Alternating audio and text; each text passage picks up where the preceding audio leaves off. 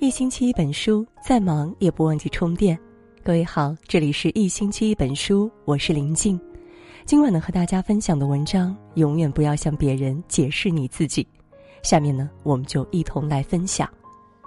李奥先生曾说：“有时解释是不必要的，敌人不信你的解释，朋友无需你的解释。懂你的人无需多言，也知你心事；不懂你的人，费尽口舌，照样嫌隙丛生。”有时候，与其浪费时间去拼命解释，不如尽力做好自己。不解释才是人生最聪明的活法。有些话不听也罢。苏轼说过：“人生如逆旅，我亦如行人。”人生旅途中，每个人都注定在自己的生命里孤独前行。很多时候，人与人之间并不存在感同身受。你所坚持的、热爱的、选择的，别人未必会懂。张爱玲是出了名的财迷，她曾说过：“不知道钱的坏处，只知道钱的好处。钱就是钱，可以买到各种我所要的东西，甚至连他笔下写出来的人物也多是财迷。曹七巧为了钱不惜牺牲子女的幸福，白流苏为了钱不惜抢自己七妹那个有钱的相亲对象。不少人批评他拜金，甚至觉得他丢了文化人视金钱如粪土的名声，他却一如既往，既不解释，也不掩饰。”直言道：“一学会了拜金主义这个名词，我就坚持我是拜金主义者。倘若深究，其实不难发现他为何如此。张爱玲虽出身富贵之家，但不幸的是她的父亲挥霍无度，整日沉迷风月场所，久而久之家境败落，家里只能依靠变卖东西维持生计，为此她尝尽了没钱的委屈。”有一次，他为了向父亲讨要一点学钢琴的费用，卑微地立在烟铺跟前，而父亲却久久没有给他回应。从小缺钱的经历让他从骨子里对钱分外重视，但他却宁可顶着骂名，也不愿喋喋不休地向世人唠叨他的痛苦和委屈。知我者为我心忧，不知我者为我何求。世事炎凉，人情冷暖。倘若真不狠狠扎到自己身上，别人根本就难以感同身受。就像村上春树说过：“世上存在着不能流泪的悲哀，这种悲哀无法向人解释，即使解释，人家也不会理会。酒的干烈，喝过的人方知；药的苦楚，服过的人才懂。道尽千言万语，未必迎来懂你的知音。”看待那些不如意的事，忽视那些苛责你的人，默默承受蓄势发力，因为没有任何人可以体会到你所面临的境遇。有些人不必理睬，常言道：“井蛙不可语海，夏虫不可以语冰。”站在山脚的人永远不懂山顶的风景有多么震撼，甘居溪畔的人终究不懂大海的波涛有多么汹涌。层次不同，不必解释。有这样一个故事。一位知名棋手正在自家院子认真钻研棋局，忽然有位陌生的客人前来拜访他。客人见到他，戏谑地说：“听说您是世界上最懂围棋的人，那您知道棋盒里到底有几枚棋子吗？”棋手闻言微微一笑：“黑子一百八十一枚，白子一百八十枚，总共三百六十一枚。”客人听后哈哈大笑，立马反驳道：“你错了，只有三百六十枚。”说完，他悄悄拿出刚才趁棋手不注意从棋盘里拿走的一枚棋子。棋手的学生知道客人是来找茬的，便忍不住和客人争论起来。棋手见状，却让学生退下，连声向那个人道歉：“您说的对，确实是我错了。”客人嘚瑟道：“怎么样，我赢了你吧？”于是这才潇洒的离去。学生很生气，便问棋手：“这人明明是在捣鬼，您为何不据理力争啊？”棋手耐心的解释道：“既然你知道他是来无理取闹的，为何还要和他争论，白白浪费时间呢？正所谓常与同好争高下，不共傻瓜论长短。人活一世，会遇到形形色色的人，认识、见识和格局的差异，必然会导致观点和见解的不同。当一些人还在原地踏步，津津乐道各种八卦时，还有一些人的目光，却在憧憬星辰大海。”心若不动，风又奈何？余生很贵，何必浪费？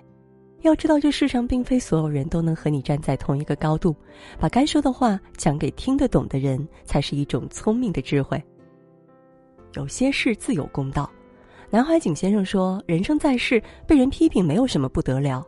如果对别人的谈论过分认真，那一天也活不下去啊。”谁人背后不说人，谁人背后无人说。争辩也好，解释也罢，是非功过自在人心。看过这样一个故事：有一位少女未婚有了身孕，但孩子的生父却不知所踪。父母几番追问，少女无奈之下就随口瞎编，孩子父亲是附近庙上的一位高僧。于是父母气哄哄地带着孩子找到高僧，要求高僧承担责任。高僧得知后，淡淡说了一句：“这样子啊。”便默默接下了孩子。镇上的人得知后，纷纷辱骂高僧，甚至有人朝他扔鸡蛋，恨不得把他赶出小镇。但高僧却不为所动，每天用心抚养孩子。直到半年后，孩子的生父找上门来，少女这才承认当初自己冤枉了高僧。揭开真相后，镇里的人纷纷来向高僧道歉，高僧又是淡然一笑：“是这样子啊。”便把孩子交还给了少女，照旧安心过自己的日子。小和尚不解，问高僧：“当初为何不出来辩解呢？”高僧却说：“倘若能解少女之困，拯救一个无辜的小生命，被误解又有什么关系呢？”海纳百川，有容乃大。任何一个人都可能被误解，任何一个决定都可能遭质疑。与其过于在乎别人的评价，被纷繁复杂的流言蜚语所扰，不如选择静水流深，以实际行动来做出回应。有道是路遥知马力，日久见人心。你是什么样的人，终究会被世人所发现。不必解释，不需讨好，做好自己，问心无愧就好。不解释，走自己的路。佛曰：人生本过客，何必千千结？世事无常，人事变迁，有太多的纷纷扰扰。与其争辩，不如争气；与其解释，不如行动。真正有智慧的人，低头行路，笑对荣辱。他们从来不会活在别人嘴里，更不屑活在别人的眼里。北宋大臣吕蒙正年轻时，白天在寺庙蹭饭，晚上睡在破庙，衣不蔽体，风餐露宿。后来因为出色的才能，他被升为副宰相。一些出身富贵的官员嫉妒他如此出身却能身居高位，于是愤愤不平。有一天，一位官员在他上朝的路上，隔着轿子帘儿大声的指责他：“就这种人，居然也配做宰相？”其他同僚得知后都会生气，想为吕蒙证明不平。吕蒙正却不以为意，而是更加尽心尽力，坚持做好自己的本职工作，珍惜自己来之不易的生活。一次，宋太宗洋洋自得，觉得在自己的治理下，老百姓个个安居乐业。别人都一一附和，唯独李蒙正却站起来直言不讳。臣曾经看到城外不出数里之地，饥寒而死者很多，不是都像城里这个样子。如此一番话，惹得宋太宗分外扫兴。别人笑他傻，差点因为直言给自己惹来杀身之祸。而他并没有理睬他人的意见与耻笑，始终坚守自己的初心，鞠躬尽瘁，为民请命。最终，吕蒙正因为宽厚的品行和杰出的政绩，让世人所折服。有句话说：“嘴巴是别人的，但人生是自己的。是是非非皆是经历，功功过过都成往事。若想活出闪耀的人生，需要的并非解释与争执，而是坦坦荡荡，做好自己。”有位哲学家曾说：“你永远都不会知道别人嘴里的你有多少个版本。”越解释越抹黑，越争辩越受伤。有人的地方就有江湖，有江湖的地方便有闲言碎语。高山终究会耸立云端，雄鹰自然会展翅翱翔。公道自在人心，功过自有人评。点亮再看吧，愿余生纷扰里，我们能够活成自己。好了，今天呢和大家分享的文章到这就结束了，感谢各位的守候。喜欢我们文章的朋友，也不要忘记了文末点个再看，让我们相约明天。也祝各位每晚好梦，晚安。